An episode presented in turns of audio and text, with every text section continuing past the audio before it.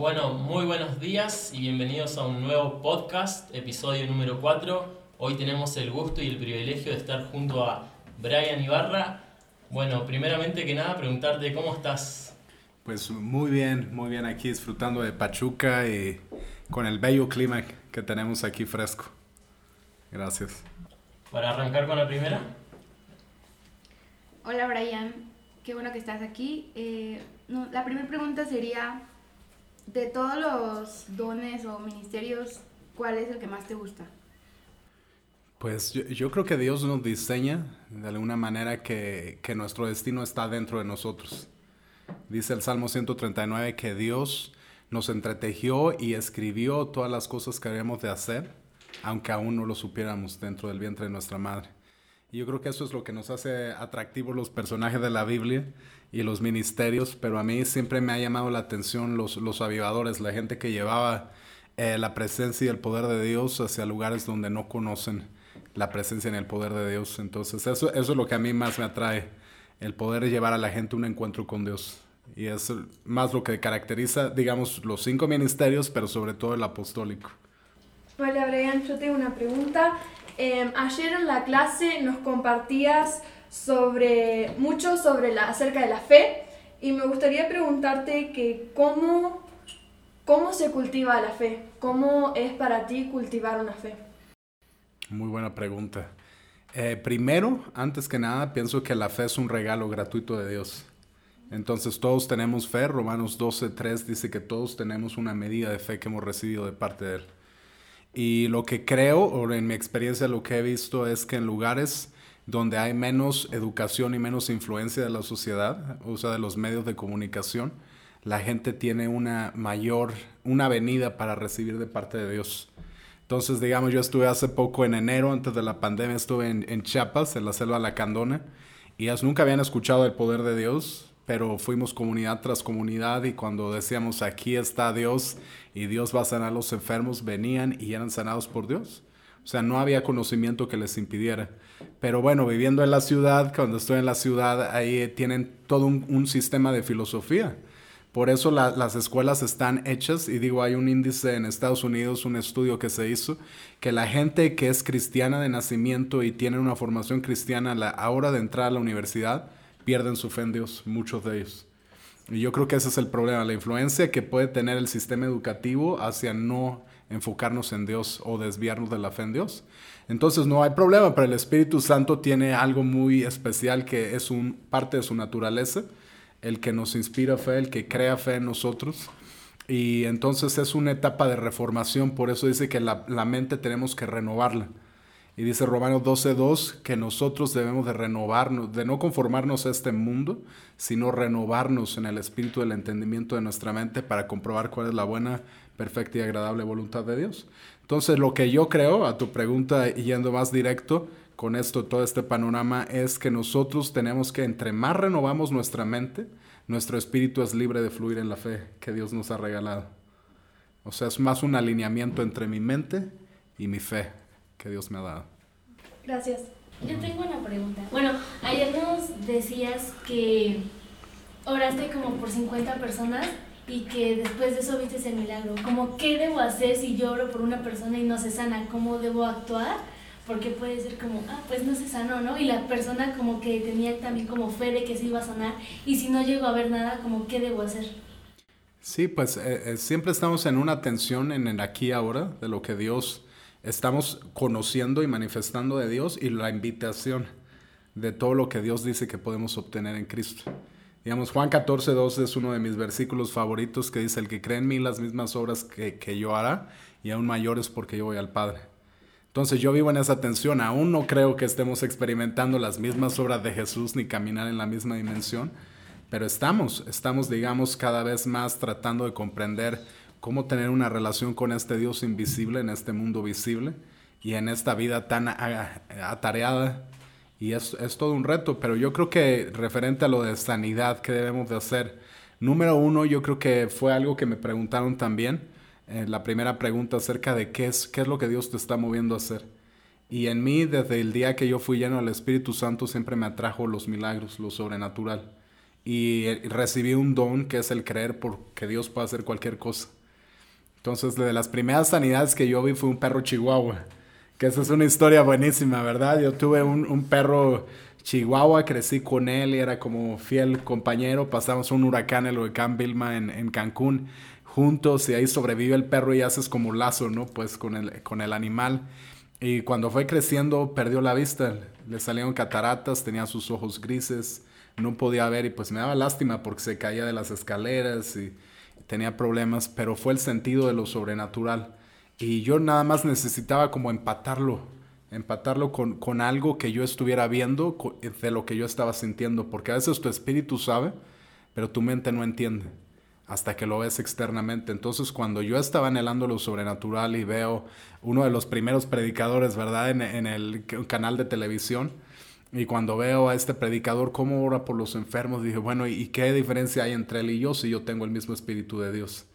Y dije, bueno, voy a hacer como él oró, ¿verdad? Así, imponiendo manos y diciendo, eh, yo he hecho fuera toda enfermedad, que esa fue la primera eh, referencia que yo tuve hacia cómo orar por un enfermo. Dije, bueno, Señor, también tu palabra dice que el justo cuida de sus animales y pues es mi animal. Y yo quiero cuidar de este animal y me recuerdo que me hinqué, le puse las manos en la cabeza oré por este perro chihuahua. Y dije, bueno, tengo orar sin dudar, ¿verdad? Para recibir, como dice el apóstol Santiago en el capítulo 1 de su carta, dice, pida pero no dudando. Entonces dije, bueno, yo no voy a dudar, yo te creo 100%, oré por el animal y, y, como el predicador lo dijo, ¿verdad? Satanás, yo te echo fuera y suelta sus ojos de este perro, eh, yo lo bendigo, que sea sano en el nombre de Jesús. Y de hecho me volteé, no lo, no lo vi, porque dije, no quiero que mi, mi fe se corrompa, ¿verdad? Yo estoy creyendo, aunque no vea. Y para mi sorpresa, cuando voy caminando hacia dentro de, mi casa, ahí viene el perro atrás de mí. Y, es capaz de subir las escaleras y hay una, una, puerta de esa que se desliza de riel y es de, cristal y, el perro la libra también. Y sube la otra escalera y va directo a la cocina y a su plato de comida. Entonces te dije, algo pasó aquí. Y hasta que me acerco, lo vuelvo a tomar eh, y le veo los ojos y están completamente limpios. Entonces ahí empieza, o sea, creo que te estoy dando todo una, un contexto para poder responder esta pregunta, porque eso fue lo que me animó. Después de ver un milagro dije, bueno, tengo un, un testimonio que prueba que Dios es capaz de hacer cualquier cosa. Y después de eso dije, bueno, ahora si lo hizo con mi perro Chihuahua, ¿cuánto más no lo hacer con una persona? Y ahí es cuando empiezo a estudiar acerca de sanidad y, qué es lo que dice la Biblia acerca de sanidad y empiezo a orar por la gente y, no sucede nada. Pero yo entiendo al, día de hoy, 15 años después, que muchas de esas veces yo me acerqué con dudas, con miedos, pero me acerqué. Y son como primeros pasos. Porque vamos creciendo, es como, como un bebé aprender a caminar. Tenemos un regalo, tenemos la capacidad sobrenatural de hacer las obras de Dios, pero estamos eh, dando pasos hacia nuestra nueva naturaleza. Y en eso pues puede ser un reto, ¿verdad? No, nos vamos a caer como un bebé un bebé yo creo que antes de caminar, y digo, yo no cuento, ¿verdad? Tengo una hija también de cuatro años y yo, yo, no, yo no le conté cuántas veces se cayó, yo nada más sabía que ella tenía que caminar porque tenía piernas. Entonces, si tú tienes al Espíritu Santo es lo mismo, o sea, es, es algo que va a fluir de ti, pero debes de empezar a dar pasos y entonces Dios te vas a encontrar en un momento decisivo donde Dios va a empezar a soltar y liberar mayor entendimiento, mayor capacidad y mayor unción para poder sanar enfermos. Hola Brian, ¿cómo estás? Qué gusto tenerte por acá.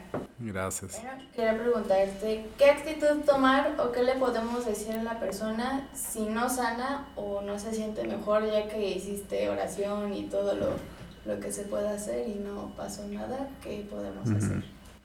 Pues yo, yo creo que debemos de ser honestos en el punto en el que estamos, ¿no? No debemos ni, ni de decir el, el sobre espiritualizarlo, decir Dios no quiso, porque eso sería mentir Nada más estoy tratando de cubrirme la espalda y veo que lo hacen muy, muy seguido. O por otro lado, culpar a la persona, ¿no? Yo creo que una reacción cuando algo no sucede o cuando hay una situación tensa que te incomoda, trata de virar la responsabilidad. Y entonces hay tres dedos, ¿no? Donde tratamos de apuntarlo, o es la persona, o soy yo, o es Dios. Y digo, bueno, es, es eso es lo, lo que yo nunca recomiendo hacer lo que yo digo es, bueno, estoy practicando conocer a Dios, estoy tratando de, de vivir lo más ungido que puedo, de conocer las escrituras lo mejor que puedo para entender Dios y cómo es que la sanidad funciona, porque para nosotros es como acceder a esta dimensión sobrenatural. y decirle, bueno, estoy aprendiendo, pero creo que Dios puede hacer esto, me dejarías orar por ti. Y si no sana, no importa, seguirlos invitando a que tengan un encuentro y seguir diciendo que Dios es fiel para sanar a todos los enfermos. Y digo, por ahí tenemos un caso de una, una pastora, su hermana en Baja California. Ella recibió noticias de cáncer del estómago y todo. Y bueno, llegaron conmigo, estaban un poquito estresadas, lógicamente, por la situación. Pero lo que le dije es caminen conmigo, caminen conmigo, vengan, estoy enseñando acerca de fe, únanse al grupo que estoy enseñando acerca de la fe. Y les dije, porque yo creo que entender lo que Dios ha hecho y recibirlo, lo que decía la diferencia entre creer y recibir. Una cosa es creer en Dios y otra es creerle a Dios. Y es el nivel donde yo puedo, puedo tomar de sus promesas.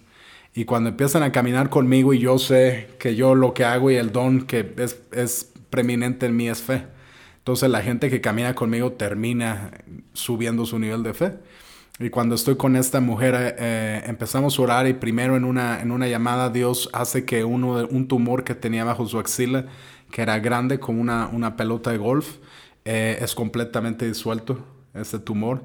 Y pues eso levanta la fe de ella. A lo mejor el cáncer seguía presente, pero empezó por un tumor. Y cuando hace la sanidad del tumor, le digo, bueno, yo no creo que Dios va a manifestar esta sanidad del tumor si no quisiera mostrarte una, una sanidad completa. Y de ahí, este, bueno, tuvimos otro eh, tiempo de oración porque bajaron sus plaquetas, fue hospitalizada y al tiempo fue recuperada. Pero lo que le insté, en este caso, como, como lo menciona tu pregunta, fue decirle, yo necesito que contiendas. Y la gente no entiende a veces que es contender por fe, porque tenemos la rutina, ¿no? De entramos y es como una, la, línea del, fast food, ¿no? De, que vas a pasar y ahí está tu charola, ahí está tu charola, ahí está tu orden, y si no la recibiste, pues ni modo. Y yo creo que no, hay, hay ejemplos, uno de ellos es eh, Randy Clark, que oró por una señora que no, no podía ver y oró cuatro horas por ella hasta que recobró la vista. Smith Wigglesworth, un evangelista inglés, él se quedaba tres días en casa de los enfermos orando y ayunando hasta que eran sanados. Y yo creo que de, mi parte sigo aprendiendo y estoy adoptando esta modalidad de ser más resiliente y eh, pasional y no pasivo en cuanto a orar por los enfermos para que no regresen a casa igual, ¿no? Yo creo que Dios quiere, ellos necesitan y en nosotros también está orar con fe. Dice que la oración de fe sanará al enfermo. Entonces, bueno, yo hago de mi parte todo lo que puedo. Muchas gracias. Las personas necesitan tener como fe para recibir la sanidad, así creyentes o no creyentes, o en general. ¿Necesitan tener fe para recibirla o pueden no tener fe y aún así recibirla? Bueno, bíblicamente todos los factores de la gente que venía a Jesús tenían fe. Y aún Jesús, eh, cuando viene el hijo de este joven endemoniado, y habían estado orando los, los apóstoles por él, no lo habían podido liberar. Y viene a Jesús y busca a Jesús y le dice, oye, ¿podrías ayudarme porque tus discípulos no han podido sanar a mi hijo? Y él le dice, Tengan, ten fe, ten fe en Dios.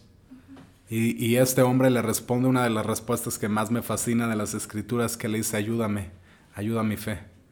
Y cuando le pide ayuda, yo creo que es eso, venir con la medida que tenemos de fe, pero siempre en todos los casos bíblicos donde hay una sanidad, la persona que va tiene fe o tiene un acto de fe. Cuando le dice a un paralítico, cuando Jesús lo encuentra en donde está en Bethesda, a este paralítico que está ahí, le dice, toma tu lecho, levántate y anda.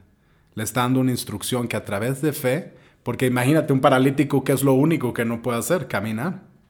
Y le está pidiendo que se levante, le está diciendo que haga algo que no podía hacer. Entonces siempre tiene que, siempre está envuelta la fe, sea que la fe esté trabajando el don de fe de parte de Dios, la fe en nosotros, o que Dios esté implementando fe en otra persona. Digo, a mí me he pasado casos donde yo estoy agotado después de ministrar horas y horas enfermos. Estoy agotado, ya no tengo ni, ni siento la unción, no siento ni los pies, estoy sumamente cansado, pero llegó una mujer al final y tenía una condición eh, que le llaman espolón, que es una calcificación debajo del pie que va lastimando los, el tendón o los ligamentos. Y ella llega y dice, oye, yo quiero que ores por mí y yo me siento como que no tengo ya nada que darle. Pero digo, bueno, la oración de fe no es si siento o no siento, sé que Dios puede. Pero la vi con tal fe que Dios respondió a, su, a esa necesidad de esta mujer y la acabó sanando completamente. Pero yo le dije algo, le dije, bueno, yo te voy a decir que, que, hagas algo en fe y tú lo vas a hacer y vas a ser sana. Vamos a cooperar con esto. Y le pedí que brincara sobre ese pie, que no podía ni apoyar. Y le dije, bueno, quiero que brinques sobre ese pie y cuando caigas vas a ser completamente sana. Y ella me vio a los ojos y me dijo, ¿estás hablando en serio? Y le dije, más serio que nunca, o sea, hazlo. Y cuando brinca y cae, empieza a brincar una y otra vez y quedó completamente sana. Entonces sí, sí es un requisito la fe. Pero no es un descalificador no tener fe, porque la fe es algo que Dios imparte y que se puede generar al predicar la palabra. Dice que la fe viene por el oír, el oír la palabra de Dios. Bueno, tenemos la pregunta de uno de los estudiantes en línea y dice, ayer contaba una experiencia con una iglesia bautista donde el milagro tardó en ocurrir. ¿Puede ser que Dios tarde en hacer el milagro para enseñarnos algo? Eh, depende del caso. Yo creo que Dios no es de que Dios retarde su, su promesa en cuanto a sanidad, como lo decía las sanidades en tiempo pasado, donde dice que por sus llagas hemos sido sanados y cuando ya sangró y pagó con esa sangre en la cruz, es un acceso inmediato. Pero sí requiere un, romper una, uno, uno, la mentalidad, dos, la atmósfera. Y yo creo que para mí en el caso que les comenté de la iglesia bautista fue entrar en una atmósfera de incredulidad hacia el don del Espíritu Santo, la sanidad y la manifestación de lo sobrenatural. Y digo, no estoy juzgando a ningún bautista, trabajo con ellos, son gente que tiene unas virtudes y cosas maravillosas, lo, con la gente que yo conozco o he tenido experiencia, pero no creían en el mover del Espíritu Santo, no creían en que Jesucristo hizo la promesa y la promesa era que vendría el Espíritu Santo, nos daría poder, nos daría dones y cuando ellos lo está, está esta atmósfera de incredulidad, se tiene que ir rompiendo. Y casi lo que me encuentro es que hay un milagro o un avance en, en, al orar por un enfermo que empieza a romper la atmósfera. Entonces yo lo he visto, o no sé si lo han experimentado ustedes, pero están en un set y a lo mejor oras por algo y no está pasando nada. Pero oras por una persona que sí está Dios tocando y generando fe en ella y sana, e inmediatamente empieza a soltar fe en todos los demás que están ahí porque ven, creen. Es el, el, síndrome de Tomás, ¿no? Porque has visto, has creído. Y yo creo que hasta que ven un milagro, eso empieza a desencadenar más milagros. Entonces eso fue con, conforme a lo que tuvimos que hacer y cuando se abrió un dedo, la gente empezó a, a, elevar su nivel de fe, se abrió el siguiente, el siguiente, el siguiente, hasta que la mano quedó sana. ¿Tú como qué le dirías a personas, por ejemplo, como igual de contexto bautista, que ya incluso ya han visto milagros, pero que siguen como con esa resistencia así pues de no creer, o sea, que todos son que todos pueden ser sanados y que todos pues podemos sanar. O sea, como bueno, tú que has como trabajado más en ese contexto, o sea, tú qué les dices o bueno, cómo es que trabajas con, con ellos? Como cuando hay como esa resistencia, o sea, aunque ya hayan visto el milagro, todavía hay esa resistencia. ¿Cómo, cómo trabajas ahí? Bueno, yo creo que siempre, si hay sinceridad y una buena disposición de, querer conocer más de Dios, siempre tomo tiempo para poder trabajar. Si hay una oposición, o sea, de querer entrar en un debate teológico de por qué ellos dicen que no sana a Dios y por qué yo digo que sí, son cosas que evito, no, no me gusta hacer eso, porque la palabra no está para debatir, está para dar vida. Pero si tiene una buena actitud y la barrera está en el conocimiento, porque ellos reciben un adoctrinamiento, todos tenemos un adoctrinamiento, un tipo de enseñanza en el cual nacimos, en el cual crecimos. Y digo, yo en cada instituto que he estado, pues tienen una, una forma de ver el Evangelio. Y yo, bueno, pues tengo que tener mi manera personal también, obviamente no de interpretación privada, pero sí personal de qué, qué es lo que tomo y qué es lo que no tomo por mi conocimiento bíblico. Y si ese es el problema, si fue instruido para no creer, y digo esto es muy común, ellos creen en 1 Corintios 13, dice que cuando venga todo lo perfecto, entonces las lenguas, la profecía, los dones espirituales cesarán. Y yo digo, bueno, pues no ha venido lo perfecto, ¿verdad? Yo no veo que caminemos en el perfecto amor de Dios, ni que Jesús esté en plenitud mostrándose sobre la tierra. Y yo creo que ahí es donde necesitamos seguir siendo perfeccionados por los dones espirituales. Entonces digo, tengo todo un estudio pues que llevo con ellos cuando les voy hablando teológicamente el porqué del Espíritu Santo, las referencias bíblicas históricas de quién es el Espíritu Santo y cómo se ha mostrado a través de las eras. Y digo, Hechos 2 es de lo más claro que dice que es para ustedes y para los hijos de sus hijos es la promesa del Espíritu Santo, para que todo el que creyera y fuera bautizado. Entonces es para todos. Y Joel dijo que el Espíritu Santo se derramaría sobre toda carne y la llenura del Espíritu Santo siempre trae lo sobrenatural. Mm, es que tenía como un amigo que tenía leucemia. Entonces un buen de tiempo yo estuve como orando por él para que se sanara y al final murió hace unos meses. Uh -huh. Y en el funeral, am, su papá decía que platicando con él, él le decía como que él sentía que ya era el tiempo como de estar con Dios, que ya no quería estar aquí, que ya no quería como batallar ni nada. Entonces yo tenía mucho la idea de que la muerte no es la voluntad de Dios. Entonces en casos así cuando las personas mueren y sentían que como que de verdad ya era su tiempo como de estar con Dios, ¿fue la voluntad de Dios o no lo fue? Bueno, la muerte no es, es, es un proceso nada más, no es, no es algo de voluntad. Es algo que va a suceder. Todos, lo único que tenemos garantizado al nacer es morir. O sea, tenemos un tiempo contado en esta tierra. Y yo creo que más que preocuparnos por morir es cómo vivimos. Que yo creo que a eso se refiere. La palabra mártir la hemos eh, puesto como que en un, en un tiempo futuro, no en un evento de yo voy a morir, me van a apedrear, me van a traspasar con una lanza.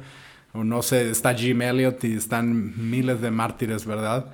Que han pasado la época. Yo creo que eso no debe ser, es cómo vivimos como sacrificio vivo, santo y agradable a Dios. Eso es lo que cuenta.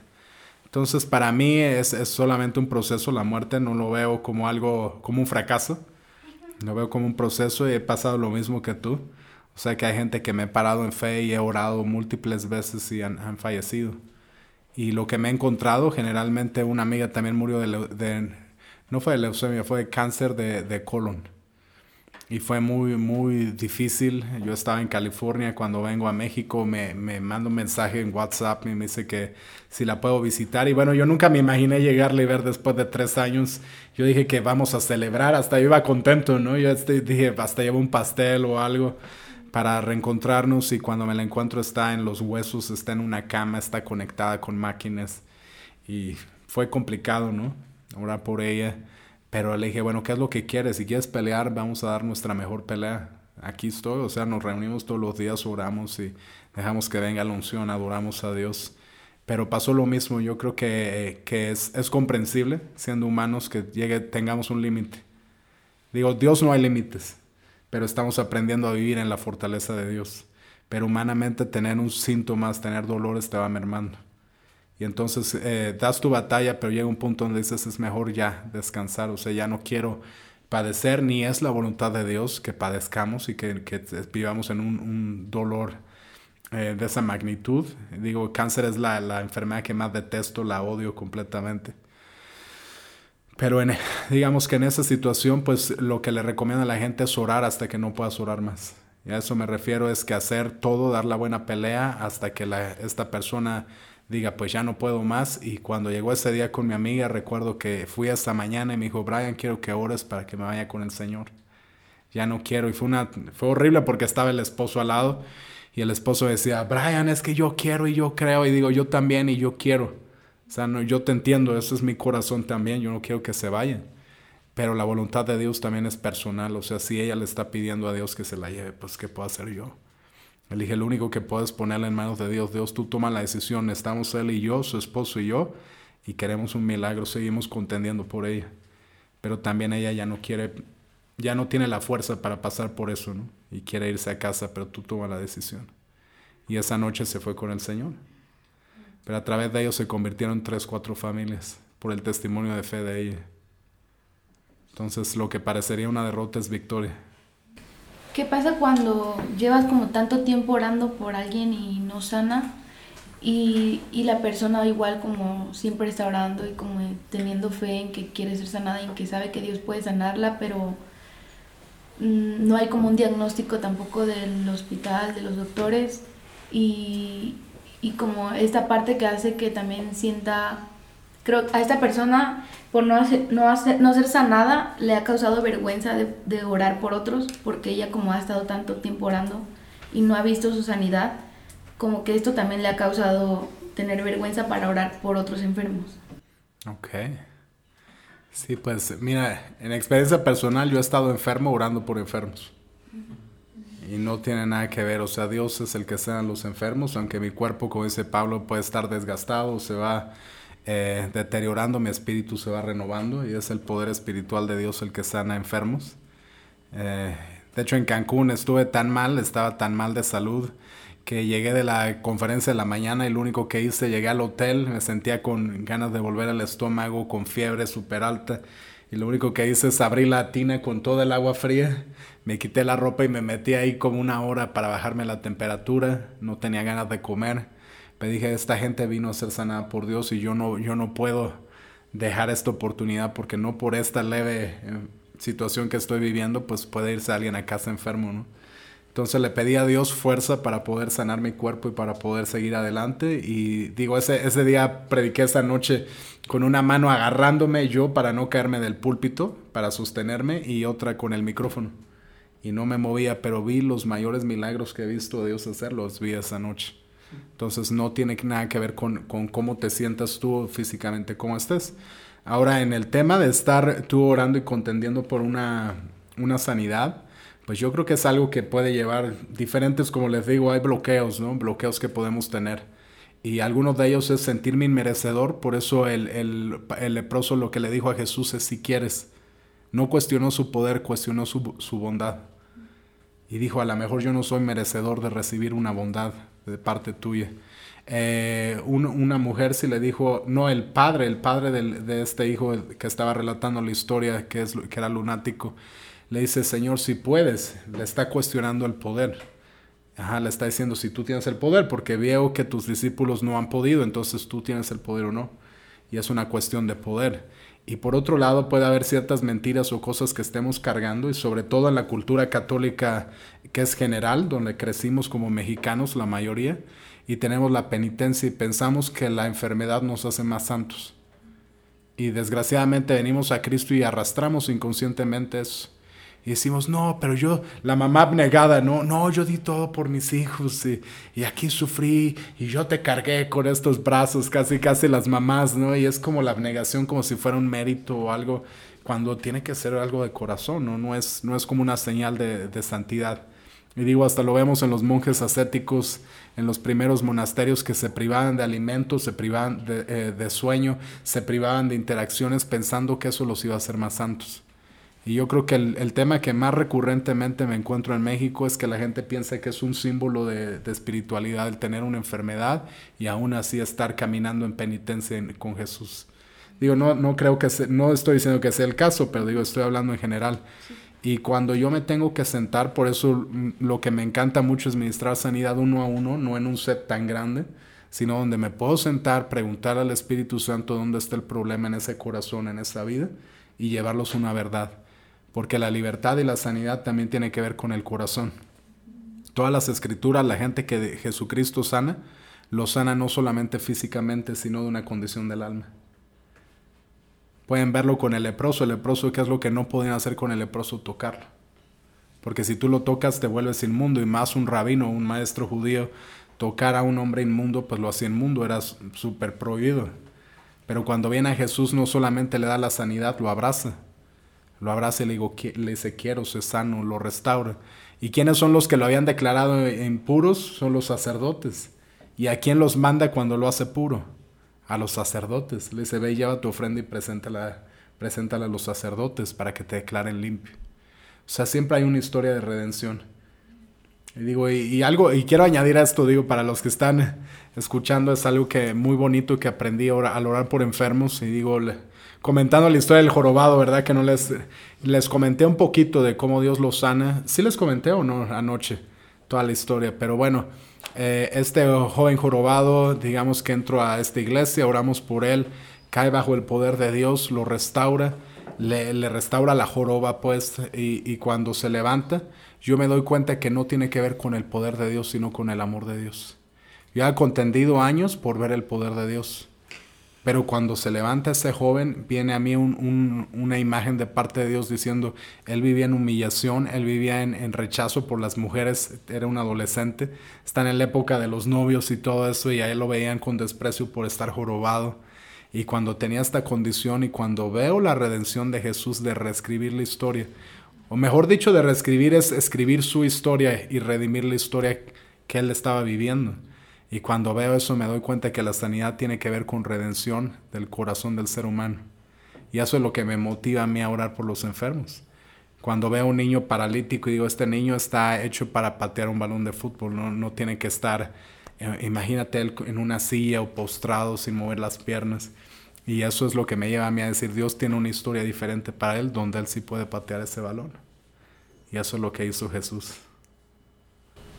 Yo tengo una, pero eh, voy a decirlo en inglés, perdón. Y alguien puede trans, whatever, translate, traducir, whatever traducir. Bueno, um, in, in your opinion, when En tu opinión, ¿cuándo? why why is it that I can we could visit so many churches Porque es que a veces visitamos tantas iglesias. um, and, and I think I believe they have faith, Yo creo que ellos tienen fe. but why does it seem ¿Por qué parece? that it's difficult for certain churches to have an encounter with the Holy Spirit. Que es difícil como para ciertas eh, iglesias tener un encuentro con el Espíritu Santo. And you could see almost like years of people trying to be faithful to God, Es como por años eh, a gente siendo fiel um, even a hunger for God, y tener hambre por Dios and they follow, try to keep His commandments. y seguir sus mandamientos, siguen sus mandamientos. But you find uh, you don't really see often Pero no like ves muy seguido a Bethel church como una iglesia como Betel. easily. Like you don't see it very often easily. Mm. Sí, no lo ves muy seguido fácilmente. And so uh, my question is, why is it for some people, groups of people, the Holy Spirit comes? Porque es... Why is it for cer- certain groups of people, Para the Holy Spirit comes easily? It seems, eh, para cierto grupo de personas el Espíritu Santo viene más fácilmente and and for others, not not y so para much. otros no. Muy buena pregunta. Eh, muchas veces vemos a la persona que ya recibió algo de parte de Dios y pensamos que lo recibió en un par de semanas. Pero no, no entienden que son años. Son años de tener hambre, son años de, de sacrificio, de buscar la presencia y a lo mejor no dedicarte a otras cosas más que a la presencia de Dios. Y, digamos, ese nivel de hambre es lo que determina dónde llegas con Dios. Porque Dios hace invitaciones, toda la Biblia es una invitación. Constantemente dice, si quieren venir en pos de mí, está haciendo invitaciones, Jesús no obliga a nadie. Y yo creo que muchas de las iglesias, de lo que mencionan en, en esta pregunta, tiene que ver con el nivel de hambre. Vivimos a veces en cierta comodidad. Y yo creo que necesitamos primero que el Espíritu Santo inicie algo, porque si Él no inicia algo, no podemos hacerlo. En nuestra fuerza jamás podríamos hacer, ni siquiera seguirla a Él. Se requiere de Dios para seguir a Dios. Entonces, cuando el Espíritu Santo empieza a levantar hambre, es cómo respondemos a esa invitación. Y, y cuánto vamos a durar respondiendo a esa invitación, porque es diaria. Por eso Jesús dice, el que quiere venir en pos de mí, nieguese a sí mismo, tome su cruz y sígame todos los días. Y yo creo que esa hambre debe ser lo que nos dirija y no parar el hambre. Porque si lo vemos en todos los avivadores que ha habido a través de la historia, aún los personajes bíblicos, ellos pasaban años, años donde ellos se, eh, buscaban a Dios con tal intensidad. Por eso son predecesores. Los profetas que venían a hacer, eh, venían a hablar de una temporada futura. Y decían, en este tiempo el Señor restaurará a Israel. Y empezaban a hablar y obviamente los tiraban de locos en su temporada porque eran predecesores. Y yo creo que en nuestra temporada también somos predecesores en buscar con esta hambre, en perseguir el avivamiento, en perseguir más de la presencia y no acostumbrarnos, porque ya que experimentamos una medida tenemos que ir a la siguiente. Y yo creo que por eso nos dice que seremos bautizados en el Espíritu Santo y fuego. Y el fuego tiene algo, que el fuego necesita oxígeno, necesita una chispa y necesita combustible. Y esto quiere decir que Dios enciende una chispa, pero necesita también de nosotros el oxígeno que le demos nuestra vida y que vayamos y estemos constantemente llevando ese fuego y esa pasión a otros lugares para que no se apague esa flama. Entonces sí es una cuestión de estarlo avivando constantemente. Bueno, y con esta pregunta vamos por finalizado este episodio. La verdad que fue un gustazo tenerte aquí con nosotros, Brian. Te damos muchas gracias por tu tiempo. Eh, fue de, de mucha edificación y bendición para nosotros tenerte aquí. Y bueno, te damos gracias una vez más. Este fue el episodio número 4 junto a Brian Ibarra. Gracias, Miquel.